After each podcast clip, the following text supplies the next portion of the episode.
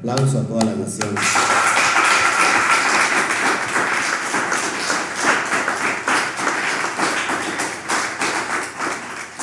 Si por favor nos pueden checar el audio, hoy tenemos un estudio eh, muy bonito, muy hermoso, muy profundo, eh, y quiero que todo esté bien. Saludamos a todos los que se empiezan ya a añadir. Eh, YouTube, si nos pueden este, ahí escribir, mandar sus saludos, estamos ya aquí, estamos también ya directamente en Facebook, ya esperando este estudio, esta hermosa mañana de Shabbat, para que nosotros podamos hoy dar todo esto. ¿Sí? ¿Todos estamos aquí? ¿Bien?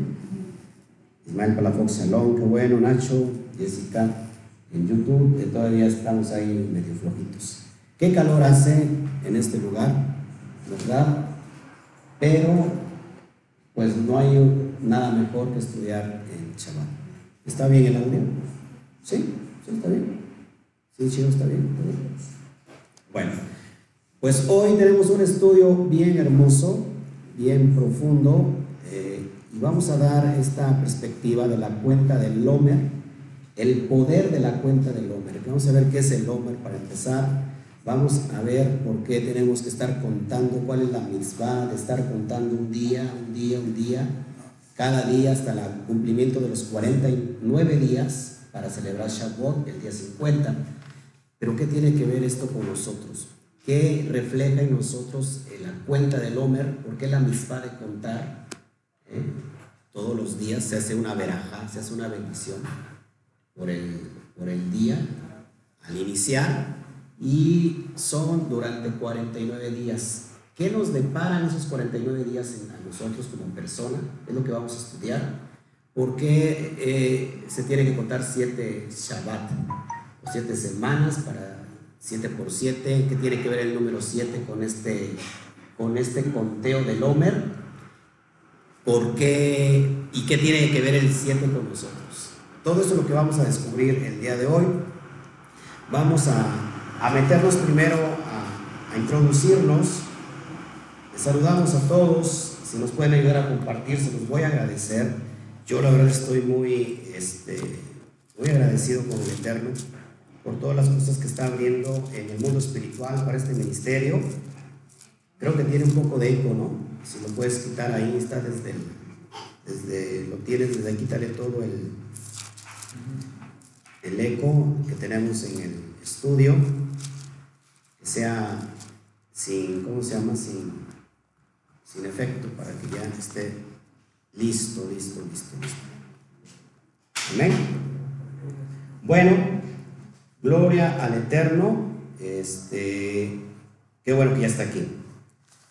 Estoy buscando aquí unos datos importantes para que ya empecemos a dar este estudio. Antes de, de eso nos vamos a meter en materia para que nosotros podamos entender esta hermosura. Esta, esta tiene mucho grave, yo creo, si después eh, quítale el eco, no sé. Lo escucho muy, este, muy, este, como, muy, muy seco la Shabbat Salón Luis Pérez, qué bueno que estás aquí con nosotros, República Dominicana. Yo no sabía que en República Dominicana nos llevaban cuatro horas de diferencia, o nosotros le llevamos Sí, nos llevan cuatro horas de diferencia. Entonces, tenemos que, este, no sabía yo eso. Qué bueno. Alejandra Marcalujo desde New Jersey, qué bueno que ya están con nosotros. Donnie, este, Elvis de Morelos y todos los que nos están viendo, eh, añádanse por favor. Bueno, le damos la bienvenida. Estamos checando nada más el audio. Denos tantito tiempecito para que ya todo esté perfecto. ¿Sí? ¿Está bien el audio? ¿Sí lo escuchan bien? ¿Sí? Sí, está bien. por si tenemos problemas con el audio. Todavía no lo, no lo hemos. Este, pero se escucha muy fuerte. No, el zumbido de por sí se escucha. Pero vamos a. Bueno, vamos a ver si. A ver ahí. Voy a bajar un poquito. ¿Cómo está ahí? ¿Está mejor? ¿Está mejor ahí? ¿Sí? Ok. Ok, está, está bien. Ya le bajé un poquito aquí a mi audio. Pero aquí te está como que viciando, nada más bájale tantito, no hay problema. Bueno, ahora sí, vamos a sacar nuestra Torah, Les saludamos a todos, eh, les saludamos a todos, qué bueno que está aquí. Vamos a sacar nuestra Torah y vamos al libro de Levítico capítulo 23. Levítico, Levítico capítulo 23 o Vallicá capítulo 23. Verso 4 y vamos a estar estudiando aquí eh, en, esta, en esta sala, en este lugar, en esta Keilah, sobre la importancia del conteo del hombre. Si tú te estás añadiendo, vamos a ver por qué tenemos que contar 49 días para eh, dar entrada al, número 50. ¿Qué tiene que ver esos, esos días con nosotros? ¿Por qué tenemos que contarlos? ¿Por qué no simplemente esperar y ya? Y, ya sabemos que, es el día y ya lo celebramos. Y hoy, y hoy les voy a demostrar, basado en la Torah, esta, esto importante que es para nosotros. Y usted, yo creo que se va a enamorar de esto. Vamos al verso 4 del capítulo 23 de Vallicra. Estas son las fiestas solemnes de Yahweh. ¿De quiénes son? De Yahweh. ¿De quiénes son? De Yahweh. No son para los judíos, no son para los israelitas, solamente son de Yahweh y son para todos sus hijos, todos sus Bene Israel. Amén. Entonces, si tú te consideras un Bene Israel, un hijo del Eterno, son para ti también. Esas son las convocaciones santas, las, santas convocaciones o las micras, la micra kodesh, a las cuales convocaréis en sus tiempos, estos muadim. En el mes primero, a los 14 del mes, entre las dos tardes, Pesach es de Yahweh. ¿Sí? Ya entramos en el Pesach, inmediatamente en el día 15 de este mes, la fiesta solemne de los panes sin levadura, la fiesta de Hamatzot. Estamos en la fiesta de Hamatzot, recuérdense, ¿ok? Fiesta de Hamatzot. A el Eterno, siete días comeréis panes sin levadura. Comeremos matzá, ¿sí? Sin levadura sin Hametz, y no Rodríguez, sino sin Hametz. El primer día tendrás, tendréis, tendréis santa convocación, Mikra Kodesh. Es decir, eh, es un día, es un Shabbat alto, ningún trabajo de siervo haréis. Ofreceréis a Yahweh siete días ofrenda encendida. El séptimo día será también santa convocación, Mikra Kodesh, es decir, un Shabbatón. Ningún trabajo de siervo haréis. Y habló Yahweh a Moshe diciendo, habla a los Bene Israel y diles, cuando hayas entrado a la tierra que yo os doy, y seguéis su mies, traerás al Cohen Gadol, sacerdote, una gavilla por primicia, de los primeros frutos de vuestra siega. Y ahí es donde entramos en la cuestión de los primeros frutos, el bicurín. El detalle está aquí que que voy a dar las dos perspectivas porque hay, hay dos corrientes, por decirlo así, que celebran, empiezan a contar el, el conteo del Homer a partir del Shabbat semanario. ¿Sí? Haz de, cuenta. Empezamos a contar el, el, el Homer a partir del semanario. Es decir, que mañana, John Rishon, o al ratito, al atardecer ya sería domingo, John Rishon, ya empiezan ellos a contar el Homer. 49 días ¿Cuándo va a caer entonces en la fiesta de Shavuot?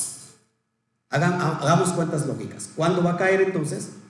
Si vas a contar siete Shabbat o Shabbatot, ¿cuándo va a caer el, ¿cómo se llama? La fiesta de Shavuot, la fiesta de las semanas. No, no, no, el, día. Bueno, supongamos, o al rato empezamos a contar el Homer.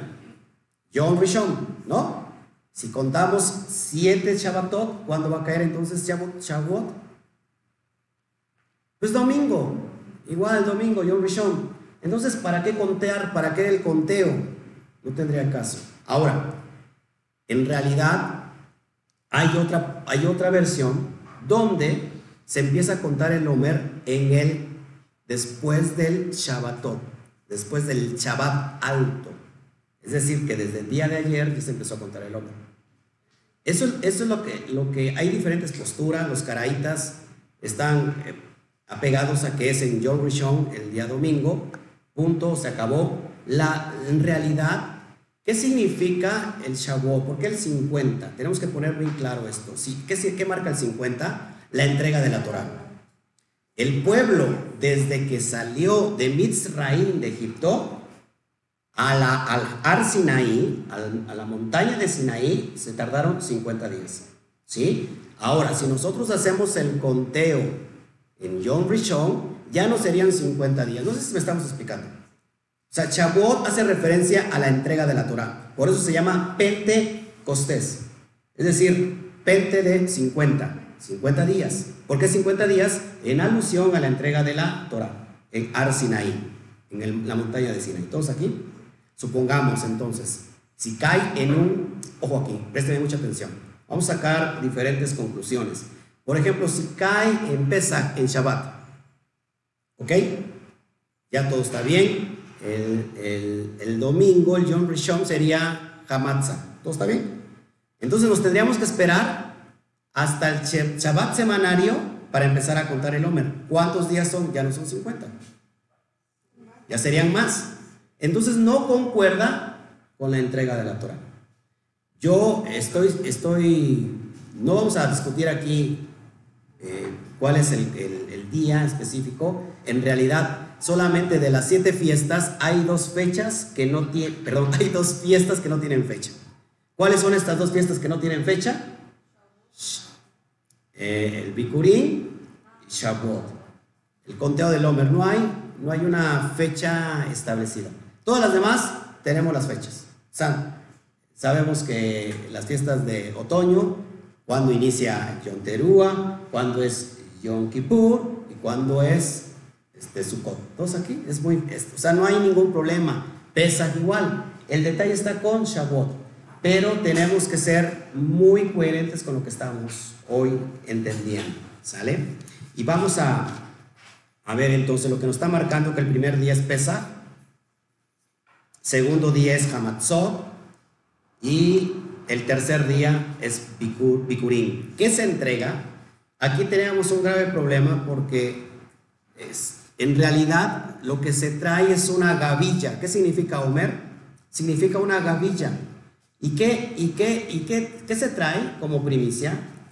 ¿Qué está saliendo? ¿Qué está brotando en, en Aviv? Ya se encuentra es, espigada. El, ¿qué, se, ¿Qué está brotando? El grano de la cebada. Lo que se trae es una primicia, un manojo. El homer también significa, tiene que ver con un peso específico, así como nosotros pesamos el kilo, medio kilo. Bueno, el homer también es para un, es un peso específico y, también significa una gavilla, un manojo que se presenta al Cohen Gadol como esos brotes primeros que salen, que no los, tocas, no los tocaba el, israelita, sino lo preparaba exclusivamente para presentárselo al Eterno. ¿Para qué? ¿Para qué esto? Para entregar ahora sí eh, el Bikurim en Shavuot. Desde Shavuot a Sukkot, porque acuerda que somos, estamos hablando de fiestas que son fiestas que son este, agrícolas. No sé si me explico. ¿Sí? Entonces, con el, con, la, con el conteo del Homer, o sea, cuando presentamos la gavilla principal, inicia el conteo del Homer. No, traigo aquí este, vamos a ver si al ratito pongo aquí un pizarrón, pero para que puedas entender. Bikurim se escribe con la, con la Bet, con la Kaf, con la Ba, con la Reish, Yud y Mem. Ahora, si nosotros vamos al, al sentido pictográfico, tenemos la primera letra, la Ba, que es una casa. Vamos a estar escudriñando Picurín en cuestión de, ¿qué dije? Ba, es la Bet, perdón. Vamos a estar escudriñando el, ¿cómo se llama? El significado eh, desde la pictografía para que vayamos poniendo toda toda la, ¿cómo se llama? El contexto que debe de ser. Empezamos con la letra, este, va, perdón, la letra B, una vez más. Estoy viendo que se está parando mucho el video. El detalle está que está, ahorita hay un tráfico como no tienen idea en las redes sociales. No sé si a todo lo está fallando, pero esto es natural Ahorita el tráfico es a nivel mundial, o sea, todo está cargadísimo, más en un día como hoy, está cargadísimo, está cargadísimo. No es culpa tampoco de la empresa, de, ¿cómo se llama? De la empresa que contratamos el servicio. En realidad ahorita está súper cargado, ya está, está de más. Pero lo bueno, lo importante es que al menos salimos, ¿no? Entonces tenemos la letra, la, la primera letra, la letra que, Bet. ¿Qué representa la Bet? Casa. ¿A qué, ¿A qué hace referencia la casa? Acuérdate que la letra Bet tiene valor numérico 2. ¿A qué hace referencia la casa? A la familia. ¿Sí? Una casa, de hecho viene la palabra casa de dos. De ahí se trae la palabra casados. ¿Cómo inicia una familia? Con dos personas. No con tres, no con cuatro, porque luego se llevan a vivir hasta la suegra. O, se van a vivir a la casa de la suegra, que es peor. bueno, si estamos aquí. Después tenemos la letra Kaf. ¿Qué es la letra Kaf? Acuérdense, ya se los había contado. La mano abierta. ¿Qué significa la Kaf? Hueco en la mano también. Eh, palma abierta. Pero hace referencia a bendición, a ungir. Pero también es la cuestión de cubrir. ¿Sí? Y también tiene que ver con autoridad. Es decir, la Kaf significa todo eso. Después de, de la otra letra que le sigue, pictográfica, tenemos la letra, la letra Ba. La letra Ba es una estaca, es como una Y, es como una estaca. ¿Para qué sirve la estaca? Se utilizaba la estaca para enganchar las tiendas en el desierto, las casas de los hebreos. La Ba es una estaca y sirve para unir, para enganchar, para asegurar, para sujetarse y para adherirse. También la letra BAP, ¿qué valor numérico tiene? 6. 6, en alusión a qué? ¿A qué hace alusión al 6? En Apocalipsis vemos, y es el 6, 6, 6, es el número de, de hombre, número de hombre, el 6. ¿Por qué el 6, el Abab hace alusión al hombre? Porque en el día sexto el hombre, el Adán, fue creado. ¿Sale? ¿Estamos aquí? ¿Hay algún problema? No, no, vamos bien. Después de la Bab, tenemos la Reish. La Reish es una cabeza, la Reish. ¿Qué significa la, qué significa la Reish? La, palabra, de ahí se, extrae la palabra también, por ejemplo, cabeza es Rosh. Cabeza es Rosh. La cabeza es la parte más alta del ser humano. ¿Sí? También viene la palabra Reshit. Reshit, así viene la palabra Bereshit. Reshit, que significa primicias. Primicias. O, o Rosh, cabeza. ¿Sale? Vamos a estar unificando todo el contexto para que vayamos entendiendo todo esto. Después tenemos la letra Yud. La letra Yud que es una brazo con mano. Brazo con mano. ¿Qué significa este brazo con mano?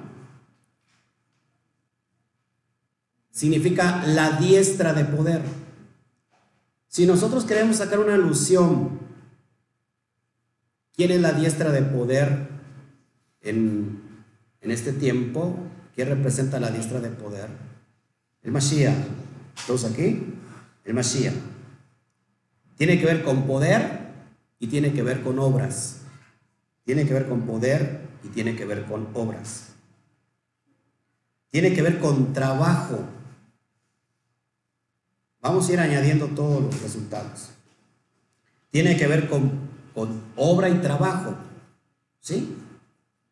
Lo sacaré con brazo fuerte. Sacaré a mi pueblo con brazo fuerte. ¿Quién ocupó el Eterno para sacar de Misraín a su pueblo Israel? A Moshe. Moshe es un Mashiach. No sé si me explico. Todo se va a repetir, todo se va a repetir. Porque posteriormente, en este tiempo, va a venir un segundo éxodo. Segundo éxodo que vemos en Éxodo, perdón, en, Jeremías 16. Vamos rápido para allá. Jeremías 16. Jeremías 16, para que podamos entender esto que te estoy enseñando hoy, que es de suma importancia. Y te vamos a entrarnos a la cuenta del Homer. Cuando lo tengas me dices amén. Jeremías 16, versículo 14. Y saludo a todos. Bendiciones a todos que lo están viendo. Cira, te extrañamos. Luz, María, también te extrañamos. Isela Gómez, Salón. Desde España, ya están Consuelo González. Ok, New Jersey, saludamos a todos. Pastora Yaneris Fernández, Chaval ella nos ve desde, desde República Dominicana. Saludas, saludos, Mora. ¿Qué más? Eh, eh, bueno, todos estamos aquí. Alemania, ¿quién nos está viendo en Alemania? Es Carlos, creo. Carlos Hernández. Saludos desde, México a Alemania, abrazos. No sé a qué hora sean allá en, Europa, pero ya, ya creo que nos llevan 7, 8 horas. ¿Ok? Dice así, versículo 14 del capítulo 16, para que entiendas que todo va a ser un ciclo que se repite en la Torah una y otra vez.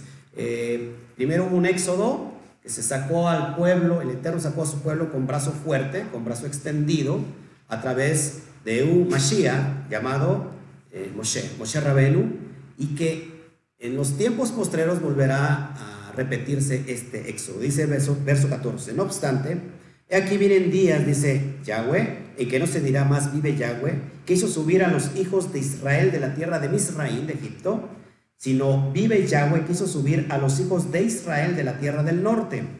¿Dónde es la tierra del norte? Dice, fíjense, y de todas las tierras a donde los había arrojado, y los volveré a su tierra, la cual di a sus padres. He aquí, yo envío muchos pescadores, dice Yahweh, y los pescarán. ¿Cuál es cuando Mashiach viene en representación de este, de este Mesías que había de venir, que se veía levantar después de Moshe? Este Sadik, este justo, este, este Mesías que iba a completar, que iba a eh, cumplir con los propósitos proféticos de nuestro Abacadosh. Acuérdense eh, que en su ministerio, cuando se levanta, ¿quiénes son los primeros discípulos que, que, que trae, que, que, invita a que lo sigan? A pescadores. ¿Por qué a pescadores? Para que se cumpla esto que te estoy leyendo ahorita en esta profecía. Enviaré a muchos pescadores y los pescarán. ¿Por qué el pueblo de Israel tiene que ver con los peces? ¿Por qué el, pueblo de Israel tiene que ver con los peces? porque los peces se multiplican de gran manera. De hecho, el símbolo del cristianismo, y algunos cristianos ni lo saben, es precisamente un pez.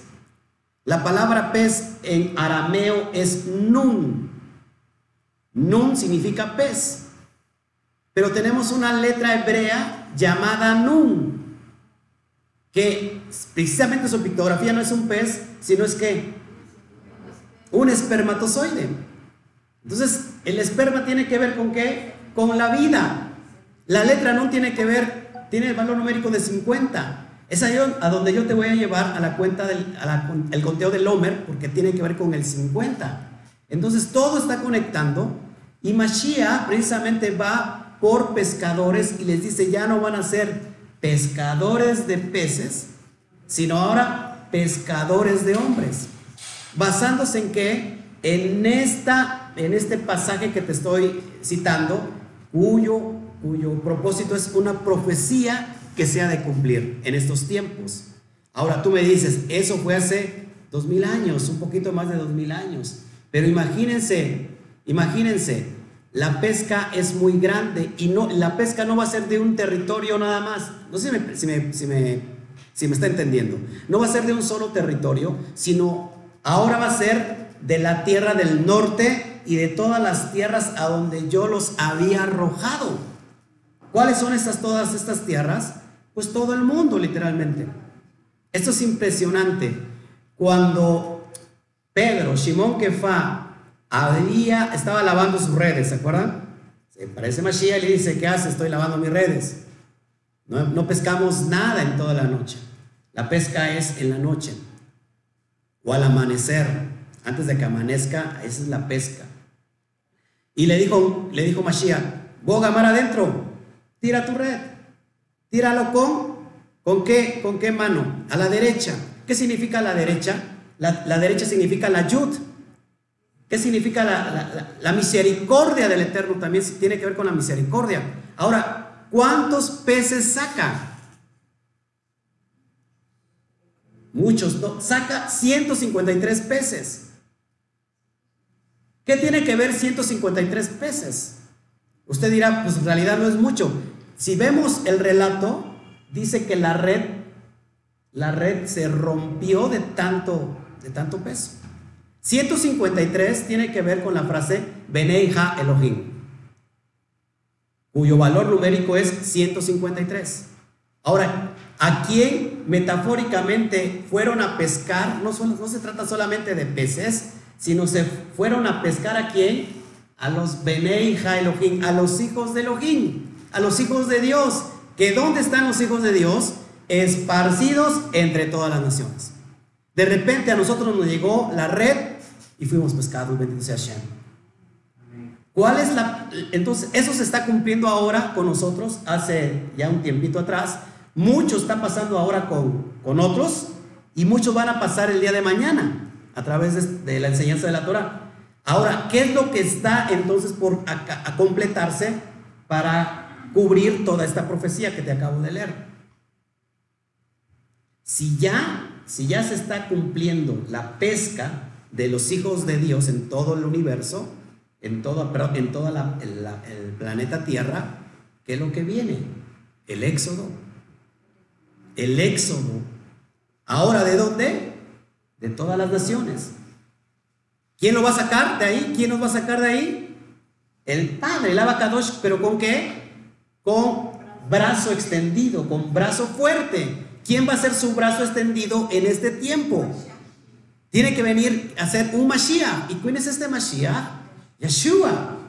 Que ya regresa no como el Mashiach ben Yosef, el Mesías sofriente, sino que ahora viene como el Mesías ben David. Mashiach ben David. El, Mesías que viene a gobernar. El Melech Malhei Hamelachim Adon Be Adonim. ¿Qué significa? El Rey de Reyes y Señor de Señores. Es por medio de esa, de ese brazo fuerte de Mashiach, que entonces se tiene que completar todos estos que están eh, todavía entre las naciones. El sistema mundial va a oponer que salga el pueblo de Israel de entre todas las naciones. Para eso se tiene que haber levantado, antes de eso se tiene que haber levantado Faraón. ¿Qué representa Faraón en estos tiempos? ¿Qué creen que si en, ese tiempo hubo un Faraón que no permitía que el pueblo se saliera, que, el pueblo se fuera. ¿Qué representa en estos tiempos Faraón? ¿Qué creen que represente Faraón en estos tiempos? El sistema, el sistema mundial. Se tiene que levantar un, fíjense, un líder con la capacidad de poner orden a todo el mundo. El mundo está esperando un líder y no precisamente a Mashiach. El mundo está esperando un líder humano con la capacidad, un líder que pueda gobernar y que le pueda entregar paz al mundo. Si, esto suena descabellado, pero lo tengo que decir. Esta, esto que estamos viendo pudo haber sido provocado, maquinado de una forma tan cruel, ¿para qué? Para que la tierra de alguna manera grite por auxilio, grite por salvación. Es ahí donde se está preparando todo para que se presente ahora sí delante de todo el mundo el líder espiritual, el líder que va a gobernar a todo el sistema. Una misma moneda, una misma este, creencia, una misma ¿qué? Una misma religión, una misma fe. ¿Quién es ese, hermanos? Antimashiach. El antimashiach. ¿Han escuchado la palabra el nuevo orden mundial? ¿Ustedes creen que el nuevo orden mundial es de ahorita? El nuevo orden mundial nace del corazón de un hombre que conquistó toda, toda la tierra que, eh, en, ese momento se, se consideraba todo el mundo. Alejandro Magno. A los cuarenta y tantos años, Alejandro Magno, el griego, Alejandro eh, el Grande, eh, conquistó todo, todo lo que se consideraba la parte del mundo. Llegó un momento que dijo, ya no tengo nada que conquistar. ¿Cuál era la ideología de Alejandro Magno? ¿Cuál era lo que soñaba el ideal de Alejandro Magno, una misma moneda, una misma religión, una misma ideología. Esa era, eso se llama, hermanos, el nuevo orden mundial. Si te das cuenta, el sistema, la ideología, el pensamiento de Alejandro Magno se sigue viviendo hasta el día de hoy. ¿Qué es lo que pretende? Fíjense, Alejandro Magno pretendía unificar a todas las culturas a través del deporte. En Alejandro Magno inician los Juegos Olímpicos, que se usa el día de hoy para unificar a todas las naciones. El deporte, los Juegos Olímpicos, donde supuestamente han visto los Juegos Olímpicos que representan anillos que están unidos y también muchas veces ponen una palomita de la paz una palomita que lleva aquí en el piquito un laurel, que tiene que ver con eso, con, la paz, con el shalom. Todo eso, hermano, son cosas, son gráficos que ni siquiera te pones a pensar, pero lo que te están vendiendo es un nuevo sistema que te pueda dar paz al mundo. ¿Quién es capaz de dar paz al mundo, sino solamente el Eterno? Entonces, eso se está preparando y se está cocinando. Yo se los adelanto de una vez, porque a lo mejor habrá gente que me diga que estoy loco, pues quizás sí estoy bien loco, sí, a nosotros nos llaman locos, pero lo que hemos dado por anticipación y que no lo he publicado, no por falta de temor ni, miedo, sino que me, lo he, lo he tratado de compartir en casa nada más, pero acá tengo muchos testigos y gente que se ha ido también está de testigos, que desde hace unos años atrás hemos estado hablando y se están cumpliendo muchas cosas. Ahora, yo tuve un sueño hace años donde veía eh, cosas en los cielos, cosas muy fuertes, visiones poderosas, y que todo el mundo estaba temblando, todo el mundo estaba corriendo, veía yo, eh, sí, visiones, todo eso bien fuerte, pero el Eterno me llevaba eh, en, la parte, se puede decir, donde, donde estaban creando eso, y eso era, alguien, unos hombres tenían una máquina que estaban creando cosas en el cielo. Eso se llama hoy conocido como el, rayo azul. El rayo azul que puede hacer en los cielos figuras. Figuras en 3D, en tercera dimensión, que tú lo ves y prácticamente parece que es real. Imagínate un rayo azul, lo que puede hacer para unificar la fe. Por ejemplo, si hoy el Eterno está levantando ya los Ben Israel, ¿de dónde lo está sacando? Del sistema religioso romano. ¿Qué, necesitaría el sistema para unificar a, ese pueblo que se está dividiendo? Pues crear algo que pueda eh, solidar su fe. Imagínate que se aparezca la Virgen en los cielos, que ya se ha visto.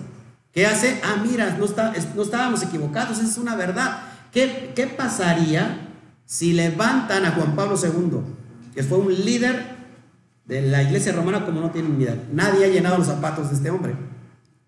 De, los papas, eh, digo. ¿Qué pasa si ellos si lo levantan en el cielo y ven la imagen de Juan Pablo II? Eh, no, la iglesia católica diría, mira, estamos en la verdad. Y todo eso, hermanos, aún, ojo aquí, aún los escogidos pueden ser engañados. ¿Por qué te estoy diciendo todo esto? Porque esto ya está pasando. Hermanos, no nos espantemos, lo voy a dar como primicia. Ya lo he dado hace unos años, ustedes que están aquí son de testigos. El mundo está preparando, el mundo está preparando a un líder poderoso y yo le llamo como un, lo que conocen como un extraterrestre, que en realidad, hermanos, Sabemos que los extraterrestres son, es otra cosa. Bueno, están preparando algo muy fuerte para que cuando todo esto venga a acontecer con más dureza, se levante un ser carismático que pueda, que, que, que, la vista de los ojos, perdón, que la vista de los hombres pueda decir, con esto me da seguridad. Y entonces el mundo dirá paz y seguridad. Y entonces vendrá qué? El fin. Estamos por entrar a la antesala de todo eso. ¿Por qué estoy diciendo todo esto? Porque entonces la profecía que te acabo de leer tiene que ver con esto. Seremos extraídos y estamos siendo extraídos por el Eterno. Pero ¿qué va a pasar cuando se levante todo esto? Faraón no va, va a impedir que nos vayamos. Faraón se va a levantar. ¿Quién es Faraón? Un sistema mundial poderoso. Pero confiamos en el Eterno. Para eso, ¿qué hubo como, como evidencia física del primer éxodo? ¿Qué se vio? Esas 10 evidencias físicas. Las plagas. Si va, se va a volver a repetir, entonces, para que el pueblo del Eterno que está esparcido entre todas las naciones salga de ese éxodo mundial, que tiene, si, se tiene que levantar también un faraón, ¿qué tiene que haber entonces? También qué? Plagas, es lo que vamos a ver. Y, no es tan difícil de, entenderlo, ni se necesita mucho de estudio para analizarlo. Lo vemos en el libro de Apocalipsis, de revelaciones, tenemos las plagas.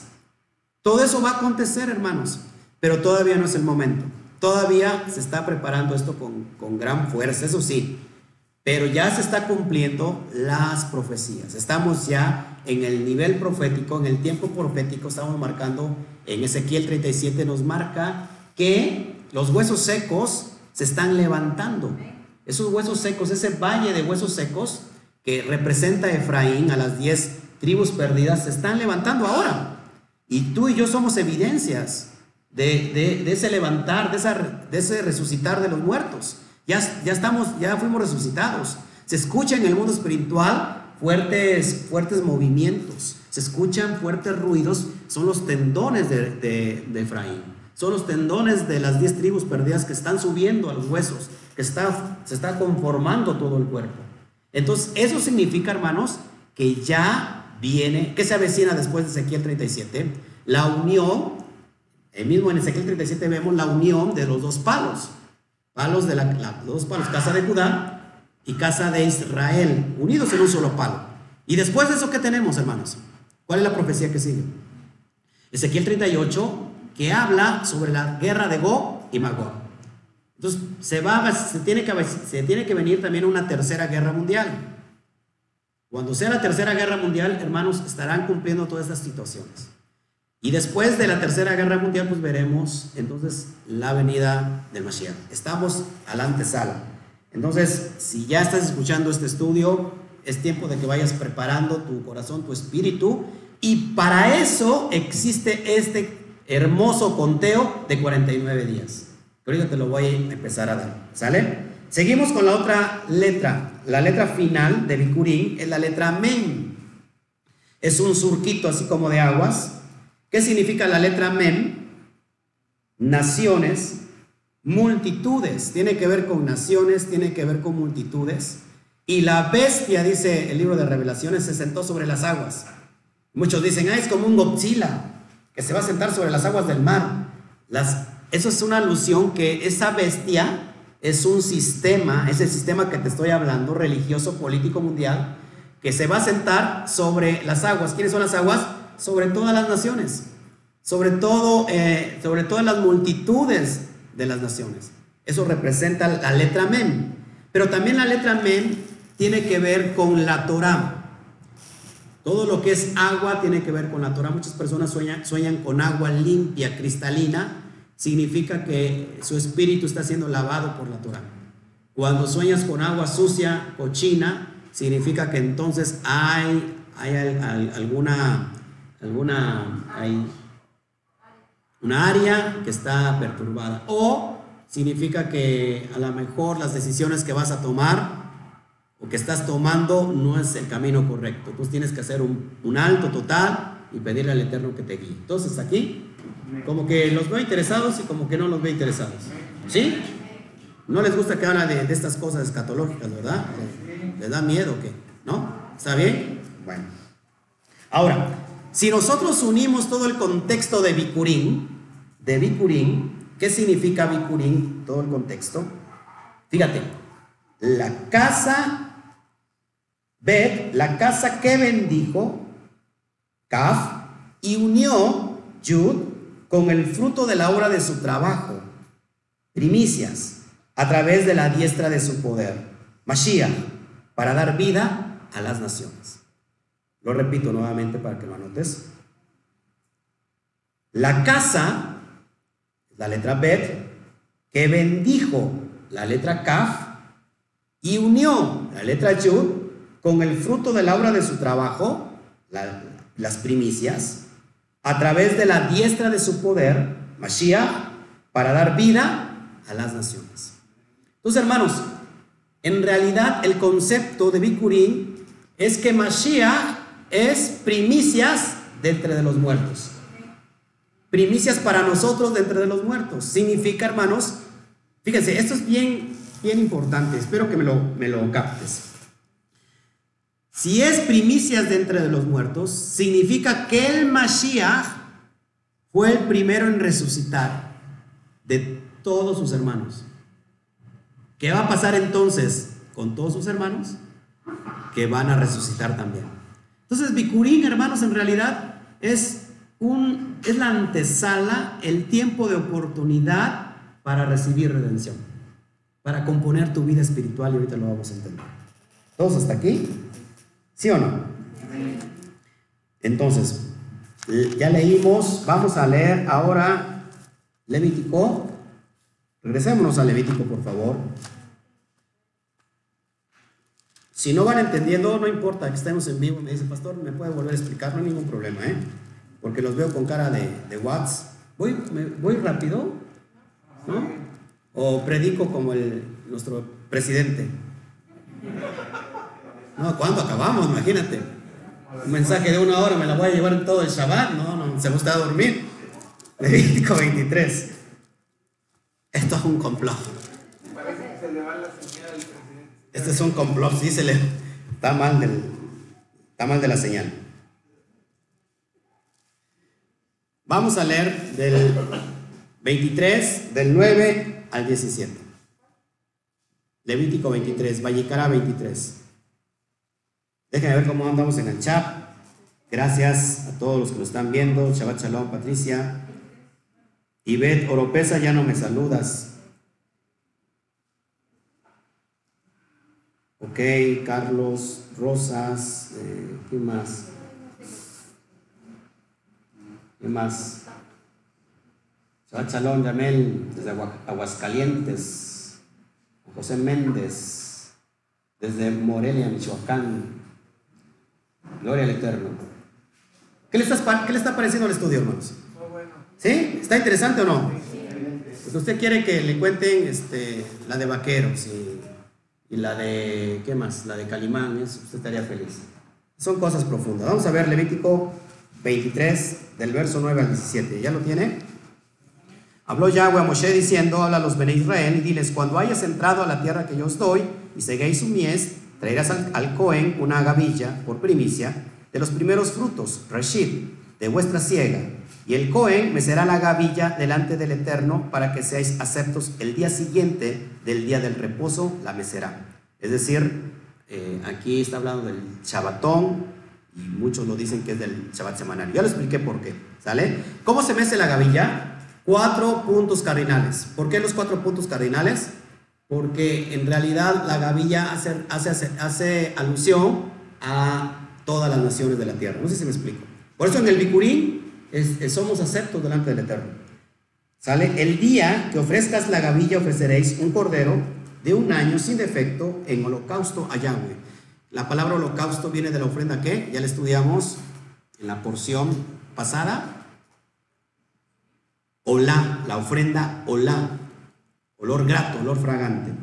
Su ofrenda será de dos décimas defa de flor de harina amasada con aceite ofrenda encendida al Eterno en olor eh, gratísimo. Y su libación será de vino, la cuarta parte de un hin.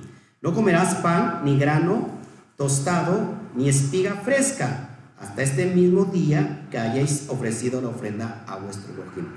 Si, si supongamos, la misma es de no comer, fíjense, la misma es de no comer eh, pan ni grano tostado. Haciendo referencia a guardar los siete, los siete días de matzah. ¿Todos aquí? O de hamatzot. ¿Todos aquí? Ahora, si supongamos, hoy cayó, cayó el miércoles, el pesa el 14, el 15 ya es eh, hamatzot. si esperamos hoy en la, en la tarde para ofrecer la gavilla, no estaremos cumpliendo la misma de comer siete días, de no comer eh, levadura. No sé si me explico. ¿Estamos aquí? Porque dice aquí, lo leo, fíjense, no comerás, no comeréis pan, ni grano tostado, ni espiga fresca, hasta este mismo día, hasta que hayas ofrecido la ofrenda a vuestro Elohim. ¿Cuándo se ofrecía la gavilla? En, en el, al otro día de, de. ¿Todos aquí? ¿Cómo es? Estatuto perpetuo por vuestras edades en donde quiera que habitéis. ¿Estás habitando en México? En donde quiera que estés. Y contaréis desde el día que sigue al día de reposo, desde el día en que ofreciste la gavilla de la ofrenda mecida, siete semanas cumplidas serán. Hasta el día siguiente del séptimo día de reposo, contaréis 50 días, entonces ofreceréis el nuevo grano a el Eterno. Aquí está traducido al otro día del reposo eh, del séptimo, del día siguiente del séptimo día de reposo. Pero en el original se traduce de otra manera. Después te voy a traer todos los pro de los que dicen que es, se cuenta el, el Homer a partir del otro día, es decir, del 16 de abril, y te voy a traer la otra posición de los que cuentan después del Shabbat semanario. Ahorita no venimos a eso, hoy vengo a hablar del poder de la cuenta, que es lo que trae en el mundo espiritual. De vuestras habitaciones, dice, traerás que en Shabbat que se presentan dos panes para ofrenda mecida, que serán de dos décimas de efa de flor de harina, cocidos ahora con qué? Con levadura como primicias para el Eterno. Entonces mucha gente dice que se ponga de, acuerdo, yo no entiendo todas esas cuestiones porque primero es sin harina, luego, perdón, primero es sin levadura, después es con levadura, yo ya no entiendo cómo que ofrecida, mecida, yo ya no, yo por eso mejor no celebro nada. Por eso tienes que tener un moré que te pueda explicar. A ver, ¿por qué se presenta en Shavuot dos hogazas de trigo, el pan son dos hogazas con levadura? Porque hasta el día 49 se levanta la siega del trigo. Ahora, ¿por qué con levadura? Porque entonces se puede amasar el, trigo con agua para crear la udaza y en automático leuda. Se le echa. Ahora, ¿por qué? ¿Por qué? ¿Por qué con levadura? Porque estos dos panes, estas dos hogazas representan a las dos casas, tanto a la casa de Judá como la casa de Israel. La casa de Israel que está esparcida entre todas las naciones está leudada, ¿sí o no? Exactamente está leudada, pero ¿qué pasa con la casa de Judá? ¿Está leudada? También está leudada. ¿Y por qué también se mece, haciendo referencia a los cuatro puntos cardinales de la tierra, al norte, al sur, al este y al oeste? ¿Por qué? Porque también es en referencia a que es en todas las naciones va a ser, eh, es la, la, ¿cómo se llama? La libación, es la redención para todas las naciones. Amén. Seguimos adelante y bueno, hasta ahí, hasta ahí estamos bien. Y vamos a ver otro. Entonces aquí estamos teniendo tres fiestas unidas, tres fiestas unidas, una vez más. Pesa, Hamatzot y Shavuot. Tres fiestas que se unen hasta Shavuot. ¿Sale? En el mes de abril. Vamos a Deuteronomio 26. No, hasta Shavuot. Hasta Shavuot. Vamos a Devarim o Deuteronomio. Capítulo 26, 1 al 2. Espero para que lo tengan. Revisar. ¿Sí?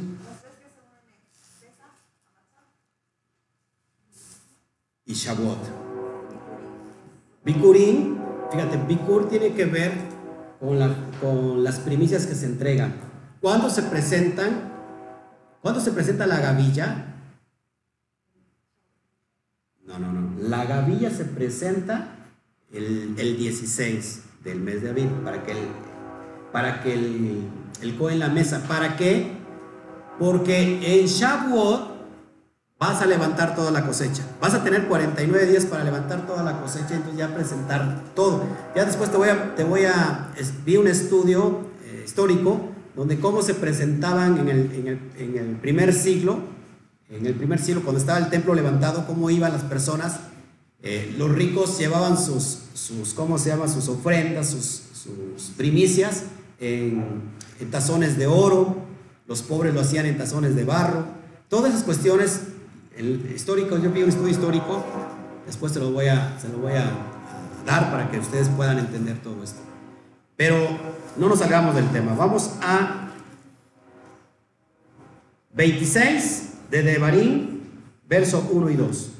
Cuando hayas entrado en la tierra que el Eterno tu Elohim te da por herencia y tomes posesión de ella y la habites, entonces tomarás de las primicias de todos los frutos que sacares de la tierra que Yahweh tu, Elohim te da y las pondrás en una canasta, irás al lugar que Yahweh tu Elohim escogiere para hacer habitar allí su nombre y te presentarás al Cohen que hubiera en aquellos días y le dirás, declaro hoy a Yahweh tu Elohim que he entrado en la tierra que juró Yahweh nuestro Padre para que nos diera. Entonces, estas fiestas son que agrícolas, agrícolas hermanos. ¿Todos aquí? ¿Qué se, qué se recoge en Bicurín? La cosecha de la cebada, entre otros frutos. En Shavuot es referencia al trigo. Pero tenemos otra fiesta también, donde se, se, levanta, se levanta primicias. ¿La fiesta de qué? De Sukkot. Esto hace referencia a los frutos de los árboles, a la vid. Si das cuenta, cuando se cierra Sukkot hay una libación de vino, de agua y de vino, ¿se, se, ¿se acuerdan? Estas tres fiestas son las que ya estudiamos como los Shalosh Regalim. ¿Se acuerdan que es los Shalosh Regalim? Las tres fiestas de peregrinaje. ¿Sí? Ahora, vamos a ver el conteo del Homer para aplicar todo esto a nuestra vida. ¿Sale? Me hubiera gustado traerlo en, diapositivas, en diagramas, para que lo fuera entendiendo y fuera más intuitivo. Espero me lo, me lo pueda captar. El conteo del Homer. ¿Qué representa el conteo del Homer con nosotros? Dicen los sabios que el pueblo de Misraín cuando salió de Egipto venían con un estado espiritual tan bajo de menos 49. Un estado espiritual tan bajo de menos 49. Haciendo alusión a los 49 días que siguen. Venían en un estado de tumá. ¿Qué significa tumá? de impureza espiritual. Es decir, venían contaminados. Venía, el pueblo cuando salió de Egipto, ¿cómo estaba? Contaminado. ¿Cuántos años estuvieron en, en Egipto, hermano? Más de 400 años. Más de 400 años contaminándose con toda la cultura egipcia, con toda la ideología egipcia. Nosotros aún nos estamos descontaminando. Por eso es importante que que tú prestes atención a la cuenta del Homer. ¿Por qué va a ser tan importante a nuestra vida? ¿Por qué es importante aplicar a nuestra vida y tenemos que estar pendientes de cada día? Y vas a, ver, vas a entender por qué. Entonces, cuando el pueblo salió de Misraín, este pueblo estaba en un estado espiritual tan bajo que era un estado de tumá. Es decir, en un estado de impureza espiritual. Entonces, ¿cuál era el propósito para los 50 días? la entrega de la Torá. ¿Qué pasó? A los 50 días recibieron la Torá para estar ahora en un estado de, pureza, tajara, en un estado tajara, que significa ahora un estado de pureza espiritual.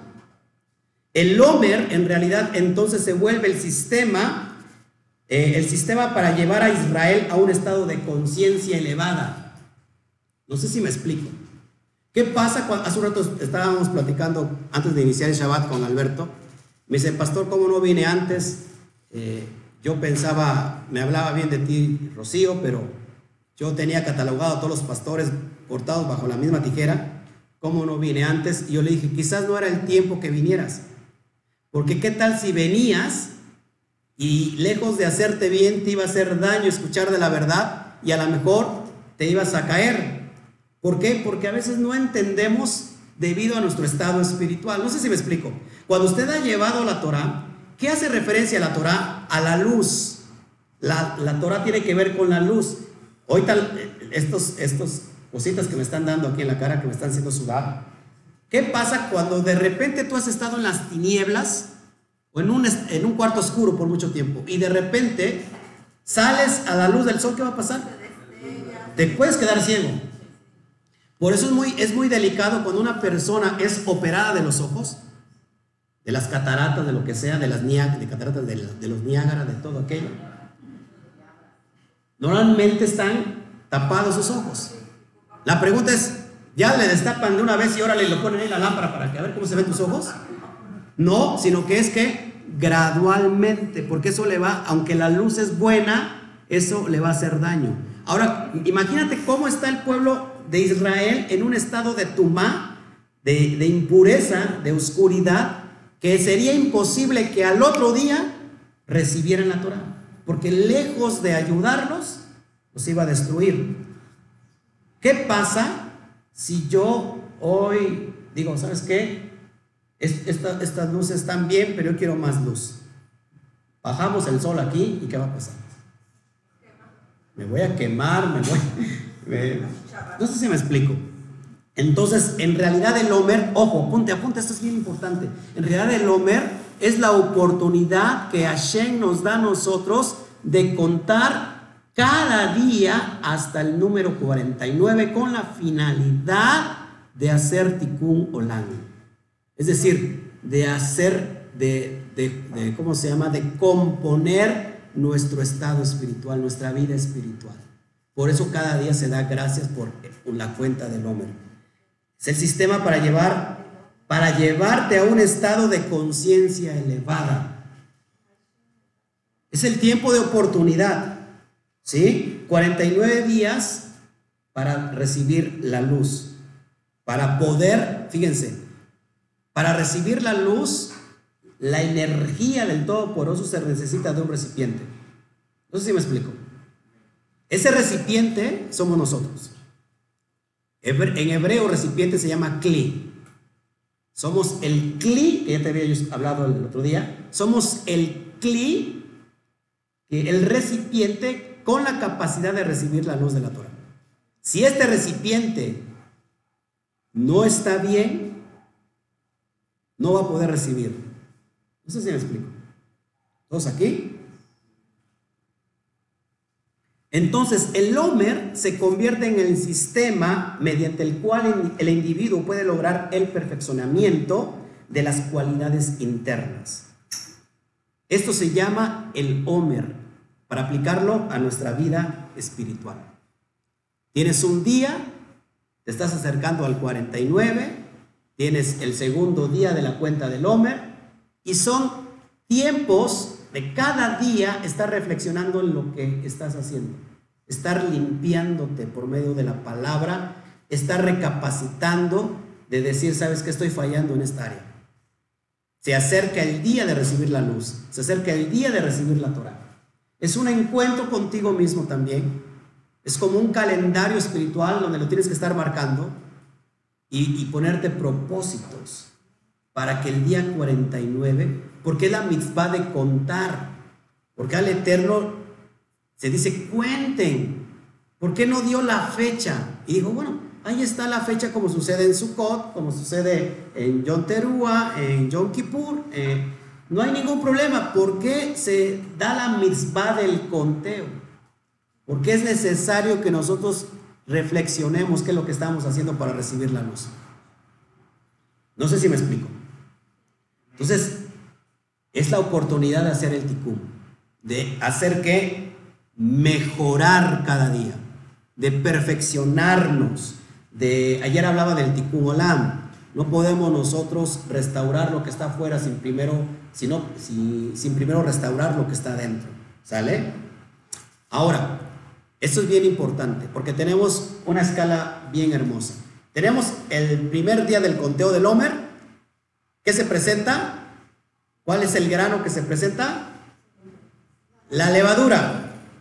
El día 49 ya se levanta otro grano. ¿Cuál es el grano? El trigo. Ahora fíjate, aplicado a nuestra vida espiritual. La cebada es un alimento para animales, para los animalitos. Hoy en día, ¿qué se le da de comer a las vacas? Cebada. ¿Qué comen los pajaritos? Masita. ¿Eh? Un piropo para mi esposa. No entendió nada, al lo explico. Ahora, fíjense, fíjense cómo es la escala. El OM en realidad es una escala para llevar nuestra conciencia a un nivel superior. la cebada representa la comida animal. Por su parte, el trigo representa la comida del ser humano, la comida del hombre. Esto nos hace referencia en, la perspectiva judía, hay tres tipos de almas. El, alma más baja es el alma animal, llamada como nefesh. Muchas personas viven en un sistema más bajo como los animales. Cuando un hombre, cuando una mujer solamente come y descansa y no hace absolutamente nada de propósitos, vive en el nivel más bajo del alma, que es Nefesh. Es alguien que no tiene propósito. Es alguien que vive sin ningún propósito. El Nefesh está condicionado a la esclavitud. No sé si me explico. Supone que, se supone que ya somos libres, por eso esta es una gran oportunidad para ir a una dimensión mayor. Ahora, entonces el trigo representa el alma más elevada del ser humano, que es la Neshama. La Neshama. Que es donde en realidad tenemos que ir nosotros a la perfección de la Neshama. A tener ya el alma de acuerdo a la imagen y semejanza de Elohim. ¿Sí? ¿Todos aquí? Pero en el intermedio hay otro tipo de alma el alma llamada el alma ruach, que tiene que ver con el alma emocional. Entonces el Homer en realidad es una escalera para subir. ¿Por qué digo que es una escalera, escalera para subir? Porque también hay escaleras para bajar. Y tú dependes si subes o bajas. Pero ¿qué pasa? Fíjate, en realidad no hay mucha diferencia porque en, la teología se conoce como el espíritu, como el alma y, el, intelecto, ¿no? Algo así. Espíritu, espíritu, alma y cuerpo. ¿Sí? Espíritu, alma y cuerpo. En realidad, en realidad aquí eh, viene siendo casi lo mismo. Nefesh es la parte, el alma más baja, el, animal. Por su parte, Neshama es el estado más alto del alma. Pero hay un intermedio que son las emociones, llamado como el alma ruach. ¿Qué pasa cuando alguien va subiendo los peldaños, pero en el, en el intermedio tenemos las emociones, que muchos van subiendo y por una emoción egoísta o lo que sea, vuelve a bajar. Desciende dos escalones. Ya subió tres y de repente se baja cinco de momento. Eso le conoce como una una vida almática, es decir, una vida que está basada en emociones, emocionalista, una persona que es bipolar, que de repente está arriba y de repente está abajo, o viceversa, de repente está abajo y de repente está arriba. En realidad, el Homer es la oportunidad de que dejes tu estado animal. o que dejemos nuestro estado animal. ¿Sí o no? ¿No tengo razón con lo que estoy explicando? En realidad, entonces tú cuentas el día dices, Padre, primer día, y das la verajá de la cuenta del Homer. Gracias por el conteo del Homer, Padre. Estoy, estoy reflexionando con mi vida. Subes el otro día, segundo día, otro peldaño. Y la idea es que llegues al punto clave del día 50 para recibir qué? La Torah en un estado ya completamente de pureza espiritual. Ahora, todo esto se va repitiendo año con año. ¿No le parece que esto, el Eterno, en realidad se pasa de buena gente? Nos da muchas oportunidades de estar rectificando una y otra, otra vez. Y otra vez viene, entonces, fallaste. Ah, bueno, viene Yom Kippur. Tienes otro tiempo de estar rectificando tu vida. Pero eso es importantísimo, hermanos. ¿Está interesante o no? ¿O solamente yo soy el que me está emocionando?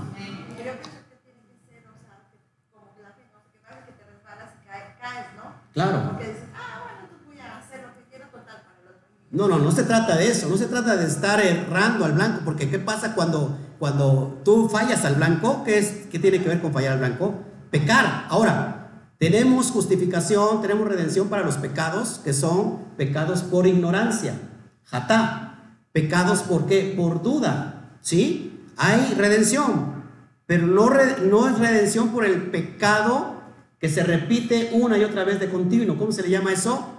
iniquidad, no hay redención. O sea que si tú dices, ah, precioso esto del, estudio, tengo 49 días para, para subir la escalera, pero también puedo bajar y tengo la oportunidad del otro año, hermano, eso se llama, se llama alevosía y ventaja. Dijera, eh, ¿cómo se llama? En paz descansa, eh, descanse este, Cantinflas, alevosía y ventaja. ¿Sí? No, no, no. Eso es la finalidad de que estemos rectificando nuestra vida. Tiempo de oportunidad. Ahora, 49 días tiene que ver con el múltiplo de 7. 7 por 7, 49. Pero también hace alusión al número 7. ¿Qué te viene a la cabeza con el número 7? Cuando piensas en el número 7, los 7 días de la creación. Los 7 días de la creación. Ahora, en realidad entonces el sistema del Homer es una recreación de la creación. Es decir, que el sistema del, del, del, ¿cómo se llama? Del Lomer es la oportunidad para estarte recreando. No sé si me explico. Para estar teniendo la oportunidad de volver a hacerlo. ¿Qué pasa también con el número 7? El año Shemita o Shemitah. El año Shemitah es seis años trabajarás la tierra y al séptimo harás descansar la tierra. Ese se llama el Shemitah. Ahora también, ¿qué pasa con siete Shmitot? Es decir, siete Shmitot nos da 49 años. ¿Y qué pasa al año 50? El Yobel, jubileo. ¿A dónde te quiero llevar? Si nosotros no rectificamos nuestra vida durante estos 49 días, no podemos llegar al día 50 para recibir vida. La palabra 50 tiene que ver, ya lo dije hace rato, la palabra 50, perdón, el número 50 hace referencia a la letra hebrea num. Num que tiene que ver con vida. Tenemos 49 días para recibir vida, para rectificarnos. El Eterno nos está dando la oportunidad de que podamos recrear la creación en nosotros mismos. Una vez más, el Eterno nos está dando la oportunidad de recrear la creación en nosotros mismos. ¿Durante cuántos? 49 días. Esto es impresionante, hermanos. Es, lo, que, es lo que significa el número 50. Ahora, ¿cuáles son las primicias de nosotros? En realidad, ¿cuál es la primicia que le tenemos que entregar? Más allá de traer el dinero y que los pastores hacen la fiesta de los primicias en enero, ¿no? ¿Por qué no la hacen en estas fechas? ¿Por qué no, o sea, por qué no son bíblicos? ¿Y por qué las hacen en enero? Porque en diciembre la gente recibió dinero, ¿no? ¿Cuántos vivieron, vienen de, vinieron de ese tipo de iglesias? Y donde ahí, en diciembre venían las primicias. Vénganos tu reino, decía el pastor, ¿no? Porque aquí le caen todos con sus primicias. En realidad, hermanos, eh, eso, eso está en tu corazón. Pero en realidad, ¿cuáles son los principios de los primeros frutos para nosotros? Es Bicurín, es lo primero en nuestras vidas y en nuestro trabajo. Si tú todos los días, todas las semanas, le entregas lo primero de, lo tuyo, de tu vida al Eterno, estás otorgando las promesas. Si te levantas y el primer pensamiento, ¿quién? Y sea honesto. Cuando se levante, ¿cuál es el primer pensamiento que tiene? ¿La zozobra? ¿Cómo nos va a ir hoy? ¿O es el pensamiento que tienes hacia el Eterno? Si el primer pensamiento que cuando a la hora que tú despiertas es el Eterno, estás entregando las, primicias de tu corazón.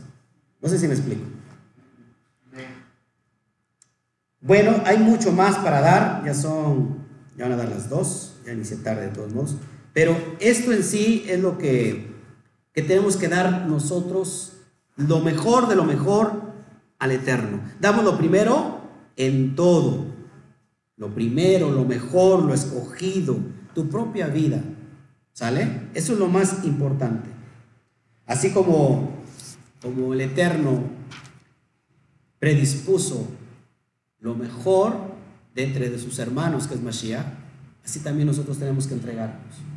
Que rectifiquemos, cada día podamos rectificar. Y todos aquí sabemos lo que, de dónde, que qué pie coja, eh, cojeamos. Todos aquí sabemos cuál es nuestra área que tenemos que, trabajar. A veces es el enojo, el carácter. Hay personas que se vuelan muy rápido en casa, a lo mejor acá son un, angelito del Eterno, son un, un bombón, pero llegan a su casa y se convierten en un bombón asesino. ¿Eh? Este, aquí mi amor, mi vida, y allá, este, vieja, ya no sirves para nada. ¿No? Este, muévete a hacerme la cena porque ya tengo hambre. ¿Qué sé yo?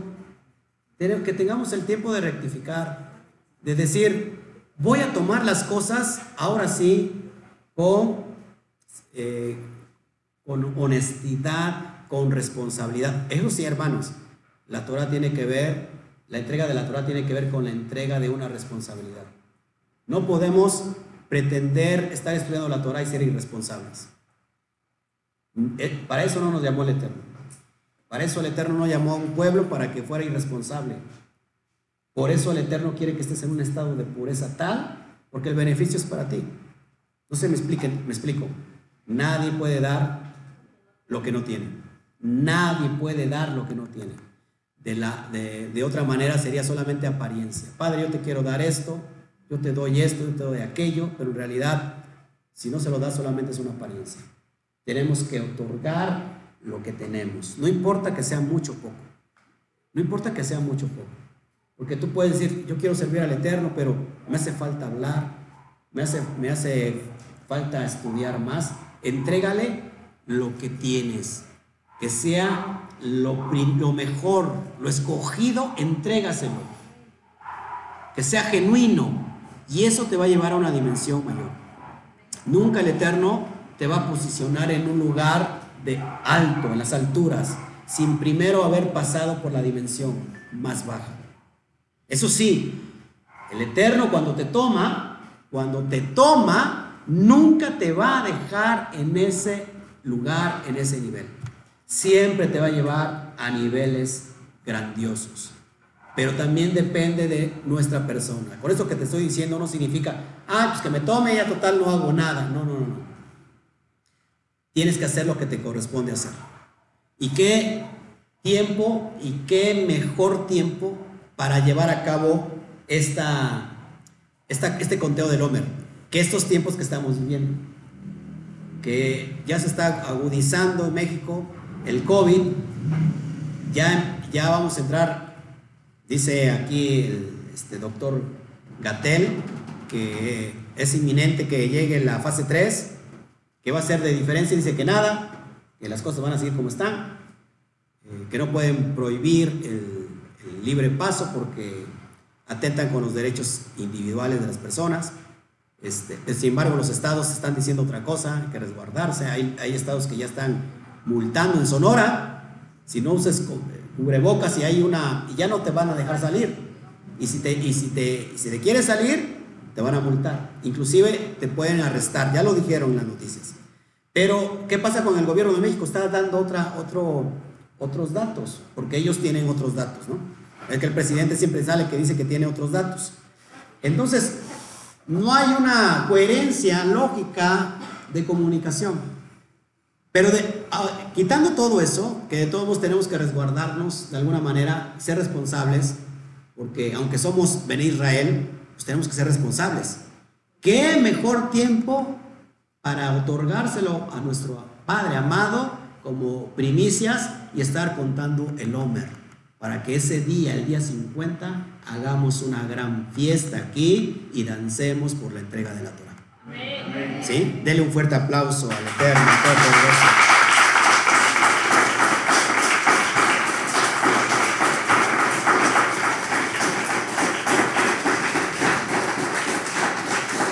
Gloria Eterno. Bueno, pues sin nada, nada más que, decir, si, hubiera alguna pregunta, si hubiera una pregunta aquí, ya para despedirnos.